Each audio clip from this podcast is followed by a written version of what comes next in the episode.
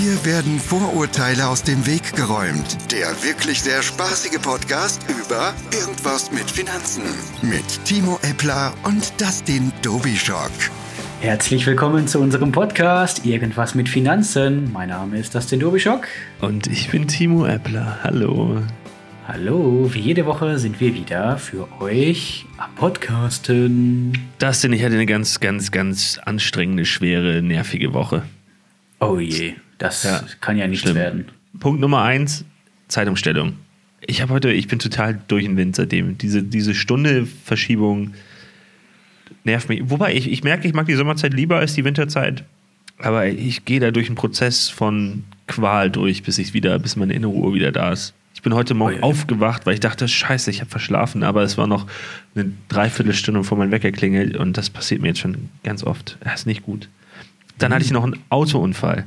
Ohne Scheiß. Sorry. Auch echt? Ja. Hast du gar nicht erzählt. Warum erzählst du sowas nicht? Ich dachte, wir mögen uns. Nee, wir haben einen Podcast. Da habe ich gedacht, muss ich ja nicht doppelt erzählen. Ich hatte, ich bin, ich bin gefahren, stand da ganz gemütlich, weil da jemand auf seine Auffahrt fahren wollte. Hinter mir fährt so ein Rollerfahrer. Und dann brettert mir ein, Transport, nee, ein Transporter voll in das, uns rein und hat alles zerlegt, was da war. Autos sind Totalschaden, Roller ist Totalschaden, Transporter, alles kaputt. Vielleicht war das Jason Statham in Transporter 4. Ja, vielleicht. Ja, es, äh, danke der Nachfrage. Ist zum Glück keinem was passiert. Alle leben. Ach ja, ist was passiert eigentlich? Nee, gut, dass du nachfragst. Nee, alle haben, alle haben überlebt. Der Rollerfahrer, ich dachte ohne, also ich dachte wirklich, der, ich bin erst gar nicht ausgestiegen aus dem Auto, weil ich dachte, okay, das will ich mir nicht angucken. Und dann stand er zum Glück schon wieder. Dem ist nicht viel passiert, glücklicherweise. Weil ich fahre, ich fahre, fuhre, fuhr, mein Auto ist ein Totalschein, wie gesagt, ein, ein Cabrio, ein ganz altes Golf Cabrio. Und Ja. er ist vom Roller aufs Dach geflogen und ist dann abgefedert worden von meinem Dach, wie so ein Trampolin. Boing. Und deswegen ging es ihm, glaube ich, einigermaßen gut. Ups. Ja, es war ah, es ist auch anstrengend. Und jetzt bekommt man Geld von einer Versicherung, was aber nicht mal ansatzweise so viel ist wie das Auto, beziehungsweise damit kann man sich das Auto nicht neu kaufen. So, und deswegen ist meine, meine Laune super gerade. So, ich Das glaube ich. Also für die, für die Zuhörer, wir sehen uns ja in der Webcam und ich habe schon gedacht, als wir angefangen haben, sieht der anders aus? Hatte der einen Unfall? Aber sieht unverändert aus wie sonst. ja, sehr witzig. Nein, das muss auch mal sein, komm. Einmal draufhauen. Hat er sowieso schon Ja, schlechte genau. Laune. Na, das kriegen wir wieder raus, glaube ich, wenn wir uns mit dem heutigen Thema beschäftigen. Wie heißt denn unser Thema? Unser Thema. Ach, ich sollte anmoderieren. Unser Thema heißt Kryptowährungen, Bitcoins und andere sichere Geldanlagen. genau. Also, wenn ihr, wenn ihr da draußen seid und euch äh, schon immer gefragt habt, Mensch, was gibt's als sichere Alternative zum Sparbuch, haben wir heute ein paar tolle Ideen für euch, die ihr vielleicht besser überdenken solltet, bevor ihr es macht. Die Empfehlung übrigens für diesen Podcast-Titel habe ich von ähm, dem Freund einer Mitbewohnerin von einem Kumpel bekommen. Oh, also um zehn Ecken rum. Der meinte so, ja, ich, ich habe doch, ich hab doch gehört, du hast einen Podcast. Ähm, wie wär's denn mal, wenn ihr mit dem Titel Bitcoin und andere sichere Anlagen irgendwas macht? Und er hat dann bei beiden ein bisschen gelacht. Und das fand ich so lustig, dass ich dachte, ja, ja, klar, hört sich doch gut an. Klar. Oder? So, und jetzt ähm, müssen wir das vielleicht so ein bisschen aufdröseln, damit man auch irgendwie Nutzen rauszieht, insbesondere für den, für den Kunden am Ende. Also Bitcoins, ich bin, bist du Bit Bitcoin-Experte? Ja, klar, ich bin, ich habe, ähm, klar, ich bin Krypto, äh, ich bin ausgebildeter Krypto-Experte, weil ich habe gestern auf Facebook habe ich auf eine Anzeige geklickt und dann habe ich zwei, drei Fragen beantwortet und seitdem bin ich zertifizierter Krypto-Experte. So geht das ja heutzutage, oder? Nee, ja, nee, jetzt mal Spaß beiseite. Also, wenn man den Finanzanlagen-Fachmann macht, so in der Aus- und Weiterbildung, dann ist äh, Bitcoin, Krypto aktuell kein Thema. So, jetzt ist die, ich ich bin halt auch kein Experte bei Bitcoin. Nur ich, so, ich möchte es nur für die Zuhörer fairerweise so einordnen. Bitcoin ist für uns kein Thema. So, warum das kein Thema ist, äh, ist kein reguliertes Produkt, soweit ich weiß. Und so deswegen wird es nicht vertrieben von uns. Und warum das so ist, ist dann wieder ein ganz anderes, offenes, geschlossenes Buch. Es fühlt sich nur für mich so an und ich kann es nur in einem Gefühl lassen. Da kannst du ja vielleicht noch mehr zu sagen oder auch nicht. Ähm, fühlt sich Bitcoin als sehr volatile Anlage, also als sehr sch schwankungs... Ist doch richtig, oder? Volatil ist gleich schwankungsbeeinträchtigt. Ähm, Hast du gut äh, aufgepasst. Danke, danke. Ähm, also eine, eine, eine äh, Anlage, die sehr großen Schwankungen unterlegen ist. Und deswegen, also das ist für mich gefühlt, ist das Bitcoin.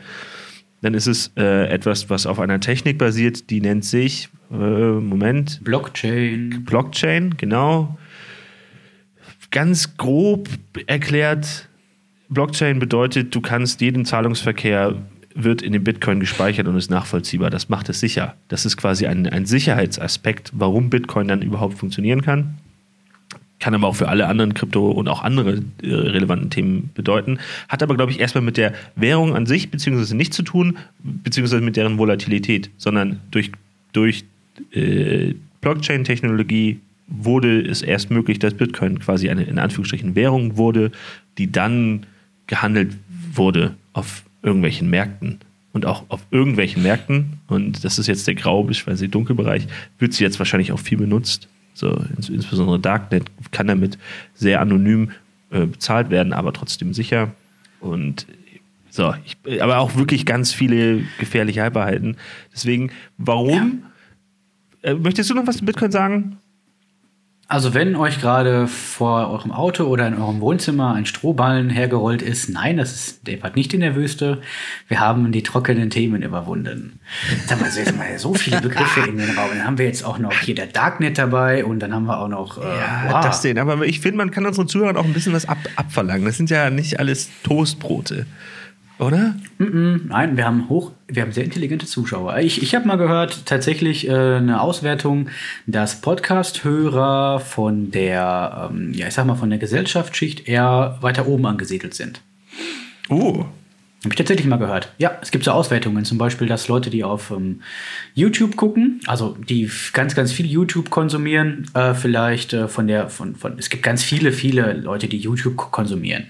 Aber da gibt es halt eben Auswertungen, dass die, die YouTube ausschließlich konsumieren, vielleicht von der Gesellschaftsschicht eher so in dem mittleren Bereich sind und gehobene Mittelschicht oder oberere Schichten sind der, die die Podcasts hören. Jetzt gibt es natürlich, wie bei allem anderen auch, gab man auch mal Auswertungen, dass Leute, die Hip-Hop-Musik hören, nicht so intelligent sind wie Leute, die klassische Musik hören. Ist jetzt auch wieder. Jetzt kommt der. der ähm, ja, ne? ist aber auch wie die Frage ist, wie hieb- und stichfest ist das am Ende, oder? So, ja. Ja, jetzt, wenn ich mir überlege, dass Snoop Dogg einen IQ von 150 hat, ist auch wieder die Frage, ob das alles so wahr ist. Ja, ne? und die Frage ist vor allen Dingen, ob dann, man kann ja nicht sagen, dass jeder Hip-Hop-Hörer am Ende schlau ist. Das ist so. Oder auch dumm. Also, wie das halt immer mit Statistiken ist, traue keine Statistik, die du nicht selber hier Übrigens, äh, wir haben jetzt musst du mir auf der Zunge zergehen lassen, zweieinhalbtausend äh, Abonnenten, die unseren Podcast anhören. Das stell dir mal vor, Bam. zweieinhalbtausend Leuten, wenn ich jetzt morgen eine Rede halten müsste oder mich unterhalten müsste vor zweieinhalbtausend Leuten, hätte ich ein richtiges Problem. das könnte ich nicht. Echt? Ich würde mich voll Bein abfreuen. Ja, ja, nee, aber also ich, jetzt rede ich hier ins Mikro rein, als ob sonst nichts wäre und würde mir vielleicht auch mehr Gedanken darüber machen, was ich sage.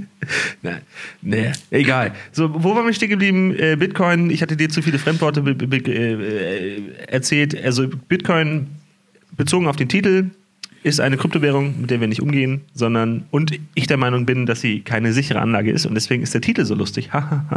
ähm, ist halt keine genau. sichere Anlage. Wenn, wenn, wenn man uns fragt, was haltet ihr von Kryptowährungen, dann ist die Antwort Abstand. Beziehungsweise genau Abstand weil, keine Ahnung, und aus meiner Sicht nicht sicher genug.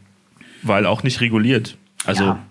Äh, da, es gibt ja Banken, gibt ja super viele Sicherheitsmechanismen, ähm, die sagen, okay, das ist ähm, zumindest eingelagert bis so und so viel Euro oder keine Ahnung, man kann es transparent nachlesen. Und ähm, jetzt nicht bei allen, aber bei vielen. Und bei Bitcoin ist es gefühlt halt gar nicht so. Mhm. Aber wie gesagt, da will ich mich nicht so weit aus dem Fenster lehnen, sondern wir wollten das ganze Thema mal zum Anlass nehmen, ähm, um über die Altersvorsorge zu reden. Und jetzt Altersvorsorge kann man ja machen, zum Beispiel ein, ähm, das sind, runzelt die Stirn.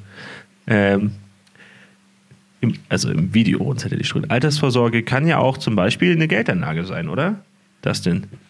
Ja, jetzt lass mich erstmal Luft holen. Jetzt haben wir so viele Themen gleichzeitig im Raum. Nein, also grundsätzlich heißt ja Altersvorsorge, so also so eklig wie dieses Wort klingt, immer wenn ich das im Kundengespräch sage, sage ich Altersvorsorge, schreckt der Kunde zusammen, so huh.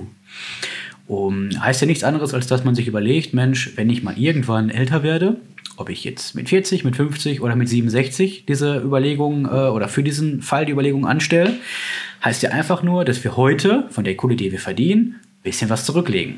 Da kann der, der gewiefte Geldanleger sagen, so 50 Euro unter das Kopfkissen jeden Monat, da weiß ich, was ich habe. Allerdings ist es ja auch immer so, dass jedes Jahr also man kann wirklich sagen, jedes Jahr, dass die böse Inflation zuschlägt. Das heißt, dass alles oder die, die, dass, dass die meisten Sachen, die wir äh, täglich konsumieren, einfach ein bisschen teurer werden.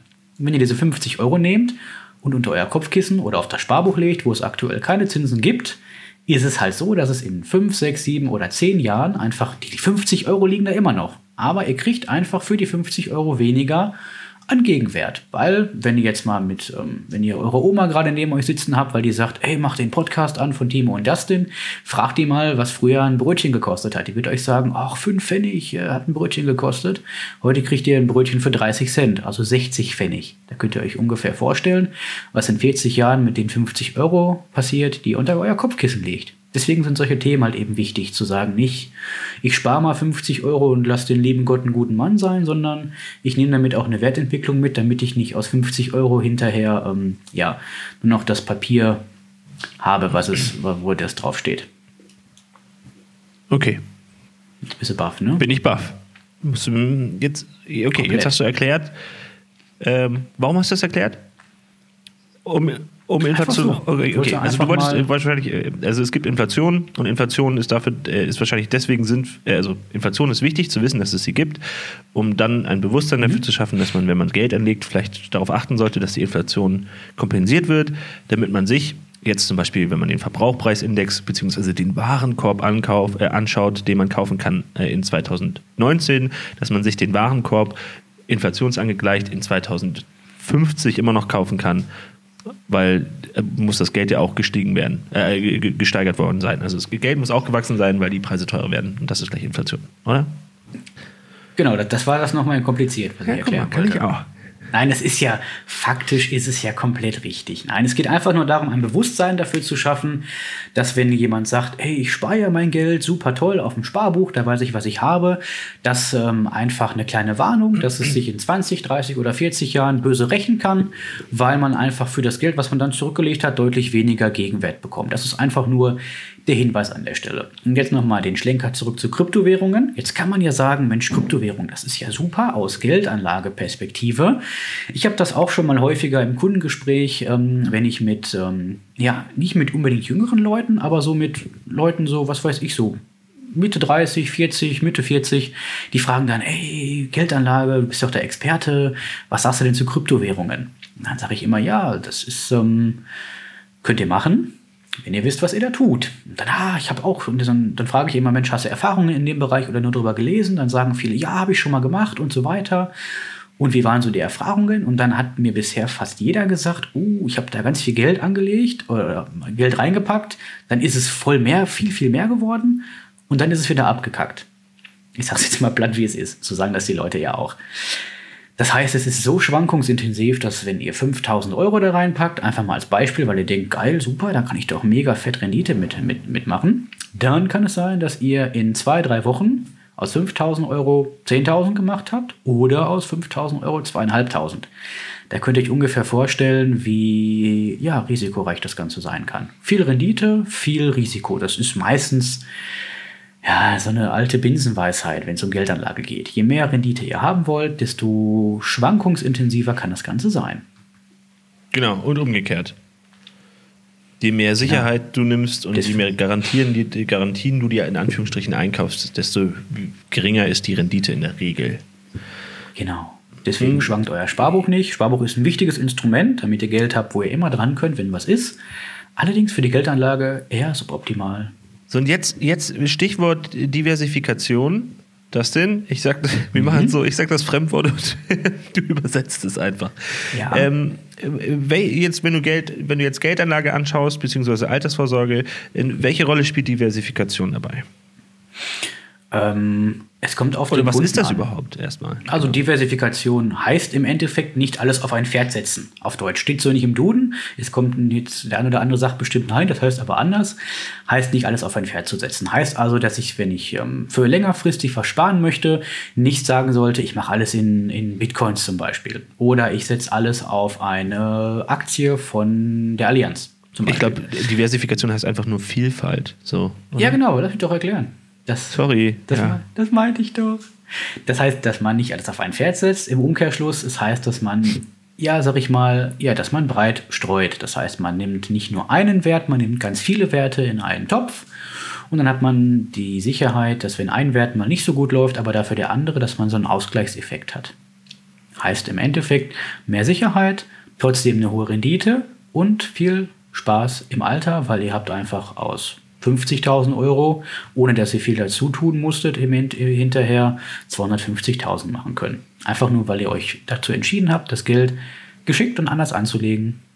Wenn man jetzt, ähm, also äh, sich so eine Altersvorsorge, jetzt nochmal, sorry, Thema Altersvorsorge, wenn man sich anschaut, man könnte ja eine Lebensversicherung ab, abdeck, äh, abschließen, wo man dann äh, in x Jahren äh, diesen bes bestimmten Betrag auf jeden Fall ausgezahlt bekommt. So funktionieren ja ganz einfache, in Anführungsstrichen, Lebensversicherungen, oder? Man spart einen gewissen Betrag auf eine Lebensversicherung, auf eine Lebensversicherung, dafür bekommt man eine gewisse Rendite und die wird dann am Ende der Laufzeit ausgezahlt mit der garantierten, mit dem garantierten Zins. Oder? Sehe ich das falsch? Grundsätzlich ist ja der Charakter von einer Lebensversicherung ähm, zweierlei Maß. Es gibt auch zwei verschiedene Arten davon. Es gibt einfach nur Lebensversicherungen, die, wenn ihr versterben solltet, dass dann der Hinterbliebene, den ihr vorher bestimmt, eine entsprechende Summe bekommt. Ganz sinnvoll zum Beispiel bei Finanzierungen. Wir haben ein Haus gekauft für 250.000. Ehe, Ehefrau oder Ehemann versterben und der jeweils andere kriegt dann entsprechend das Geld ausgezahlt, damit die Immobilie entschuldet ist. Das gleiche gibt es. Das nennt sich, glaube ich, Risikolebensversicherung, ist das, oder? Genau, richtig, richtig. Und bei einer Lebensversicherung im Geldanlagesinn heißt es einfach, man gibt einer Versicherung einen gewissen Betrag und die ist dann sogenannt kapitalbildend, so heißt das Ganze. Dann gesagt, die Versicherung, Mensch, wir geben euch so einen Garantiezins von 1% oder 1,5% und dafür legt ihr das Geld bei mir an und dann habt ihr nach Kosten der Versicherung den und den Ertrag. Das ist so eine klassische Lebensversicherung. Früher gab es das mal mit 4 oder 5 Prozent. Deswegen wird heute immer viel gemeckert, gerade von der Generation, die das von früher noch kannte. Ach, früher gab es ja noch 5 und 6 Prozent Zinsen. Gibt es heute nicht mehr, aber es gibt gute Alternativen, die noch attraktiver sein können. So, jetzt, jetzt frage ich dich wirklich aus eigenem Interesse. Wenn ich mir jetzt anschaue, äh, wie so ein in Anführungsstrichen ETF, ein indexbasierter Fonds oder so, äh, ähm, in den letzten Jahren performt hat, dann komme ich mit diesen Prozentsätzen in der Regel auf, auf wesentlich mehr, wie wenn ich mir ein Lebensversicherungsprodukt, eine kapitalbildende Lebensversicherung anschaue. Warum sollte ich oder sollte ich überhaupt eine kapitalbindende Lebensversicherung oder wann sollte ich eine kapitalbindende Lebensversicherung abschließen? Und wann sagst du, nee, komm, lass, pack das Geld lieber in einen Fonds? Oder, oder in einen ETF-Index, keine Ahnung was. Also pauschale Aussagen sind immer schwierig, weil es immer auf den Kunden ankommt. Allerdings ist es relativ. Ja, es gibt ein paar Grundregeln, die man beachten sollte. Hm, Wenn ich darauf stehe, unbedingt ganz, ganz, ganz, ganz sicheres Geld zu haben, ist es mit Sicherheit eine Alternative. Wenn ich Rendite haben möchte, kann ich so eine Lebensversicherung auch einfach mit Fonds kombinieren. Es gibt zum Beispiel Lebensversicherungen. Also Lebensversicherung heißt fast alles, was man einer ähm, Versicherungsgesellschaft zum Geldanlegen ähm, anbietet. Das heißt, ich kann das Ganze auch mit Fonds kombinieren. Dann gebe ich der, der Versicherungsgesellschaft jeden, jedes Jahr, äh, jeden Monat 50 Euro und die hinterlegen das Geld für mich in Fonds. Hat, heißt schon mal auf der, erst, auf der einen Seite mehr Rendite. Dann kann ich sagen, Mensch, Richtung, ähm, Richtung Altersabsicherung kann ich sagen, ey cool, es gibt noch Förderungsmöglichkeiten vom Staat und die nehme ich auch noch mit. Dann habt ihr zum Beispiel schon mal zwei Faktoren kombiniert, eine gute Rendite und noch Förderung vom Staat und habt somit halt eben nochmal, ja, sag ich mal, Hilfe bei der, beim Ansparen. Dann ist es durchaus sinnvoll, auch über solche Themen einfach mal nachzudenken und die als Beimischung mit reinzunehmen. Weil geschenktes Geld ist nett. Wenn wir das jetzt nochmal auf das Thema äh, Diversifikation bzw. Vielfalt beziehen, würde ich jetzt aus dem, was du davor auch gesagt hast, machen, ähm, dass man auch im Bereich Altersvorsorge oder Lebensversicherung ähm, sich vielleicht auch breit aufstellen muss. Ist das richtig? Also wenn man überlegt, es gibt zum Beispiel drei verschiedene Fördertöpfe, die der Staat anbietet, wenn es um die Altersvorsorge geht. Ja, ich habe jetzt gerade mal einen von drei Fördertöpfen angeschnitten. Und Variante 4 wäre, man spart einfach das Ganze selber. Dann ist es schon ach, man kriegt da schon ein Bewusstsein für, dass es nicht immer die goldene Regel gibt bei dem Ganzen. Da gibt es, jede Variante hat ihre Vor- und Nachteile, deswegen ist es ja auch so wichtig. Deswegen gibt es uns ja auch, dass wir, deswegen quatschen wir ja auch äh, mit den Kunden zwei bis drei Stündchen im Erstgespräch über ihre Zielvorstellungen, weil wir dann nämlich diese ganzen Maßnahmen, die es gibt zum regelmäßig Sparen, die kennen wir ja, die klopfen wir im Kopf ab mit den Wünschen des Kunden und schlagen dann passgenau eine oder mehrere dieser Varianten vor. Damit wir halt immer wissen, Mensch, die Vor- und Nachteile gibt es bei der ganzen Story. Und Variante A ist vielleicht weniger geeignet als Variante B. Gibt es irgendwelche Regeln, irgendwelche Dinge, die du verfolgen musst oder die du einhalten musst, damit du bei so einer Beratung von so einem Kunden, insbesondere wenn es um Bereich äh, Kapitalanlagen geht oder Kapital, also oder Lebensversicherungen, die kapitalbetrieben sind, in Anführungsstrichen? Ja, die aller, aller, aller wichtigste Regel ist erstmal zu wissen, was haben die Kunden mit dem Geld vor und wann. Das sind so die beiden aller, aller wichtigsten Fragen. Wofür soll das sein und wann braucht ihr das Geld wieder? Wenn dann nämlich die Aussage kommt, wir brauchen das Geld für, oh, weiß ich nicht, eine Immobilie, ist es ja schon mal in Ordnung. Aber wenn dann gesagt wird, nächstes Jahr, dann brauchen wir nicht über, über gescheite Geldanlagen sprechen. Dann ist es denen einfach wichtiger, das Geld ein Jahr lang liegen zu haben, damit sie es dann einsetzen können. Aber wenn Also- wir sagen, ey, wir haben Zeit bis zur Rente, dann ist es was anderes. Also allen voran stehen mal wieder die Ziele und Wünsche. Dann und im nächsten Schritt Absolut. gibt es, gibt es, soweit ich weiß, äh, und, und sag, wenn das nicht so ist, wenn du jemanden in dem Bereich oder wenn jemand in dem Bereich äh, beraten wird, zumindest erzähle ich das immer fleißig in der Aus- und Weiterbildung, ich nicht, aber ich achte darauf, dass es erzählt wird in der Aus- und Weiterbildung, ähm, dass äh, bestimmte Risikoprofile bzw. Ähm, Typen sich der Kunde ähm, eingliedern lassen muss, beziehungsweise es gibt bestimmte Fragen, einen Fragebogen an den, äh, äh, an den Kunden, der strukturiert ist, um herauszufinden, zu welcher Risikoklasse am Ende dieser Kunde gehört, damit man ihm am Ende auch dann auch nur diese Produkte in Anführungsstrichen anbietet, anbieten Genau. darf. Das ist ja auch Teil, soweit ich weiß, von dem Beratungsprotokoll, oder?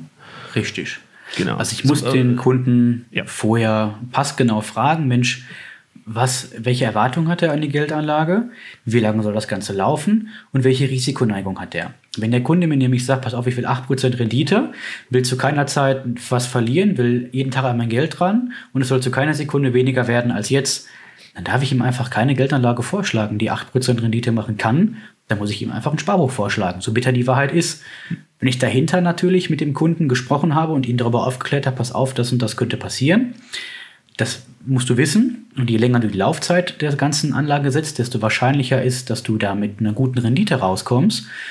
Und der Kunde mir dann immer noch sagt, pass auf, ich will aber nichts verlieren, ich will hundertprozentige Sicherheit haben und es soll nicht schwanken, dann kriegt er natürlich nur das, was er entsprechend sich auch ausgesucht hat. So, und das alles wird dokumentiert im Beratungsprotokoll und dient am Ende auch zum Schutz des Kunden. Und jetzt würde ich gerne mal den Spannungsbogen zurück zu unserem Anfangstitel Bitcoins und andere sichere Anlagen ziehen. Bei Bitcoins, deswegen machen wir das auch nicht, ähm, kann man man kann, glaube ich, Bit- Bitcoins aktuell noch gar nicht in ein Risikoprofil einordnen. Und wenn jemand mit Bitcoins handelt, dann ist er an der Risikoprofilebene am äußersten Ende beim maximalen Risiko, sogar außerhalb, weil es gar nicht geclustert ist.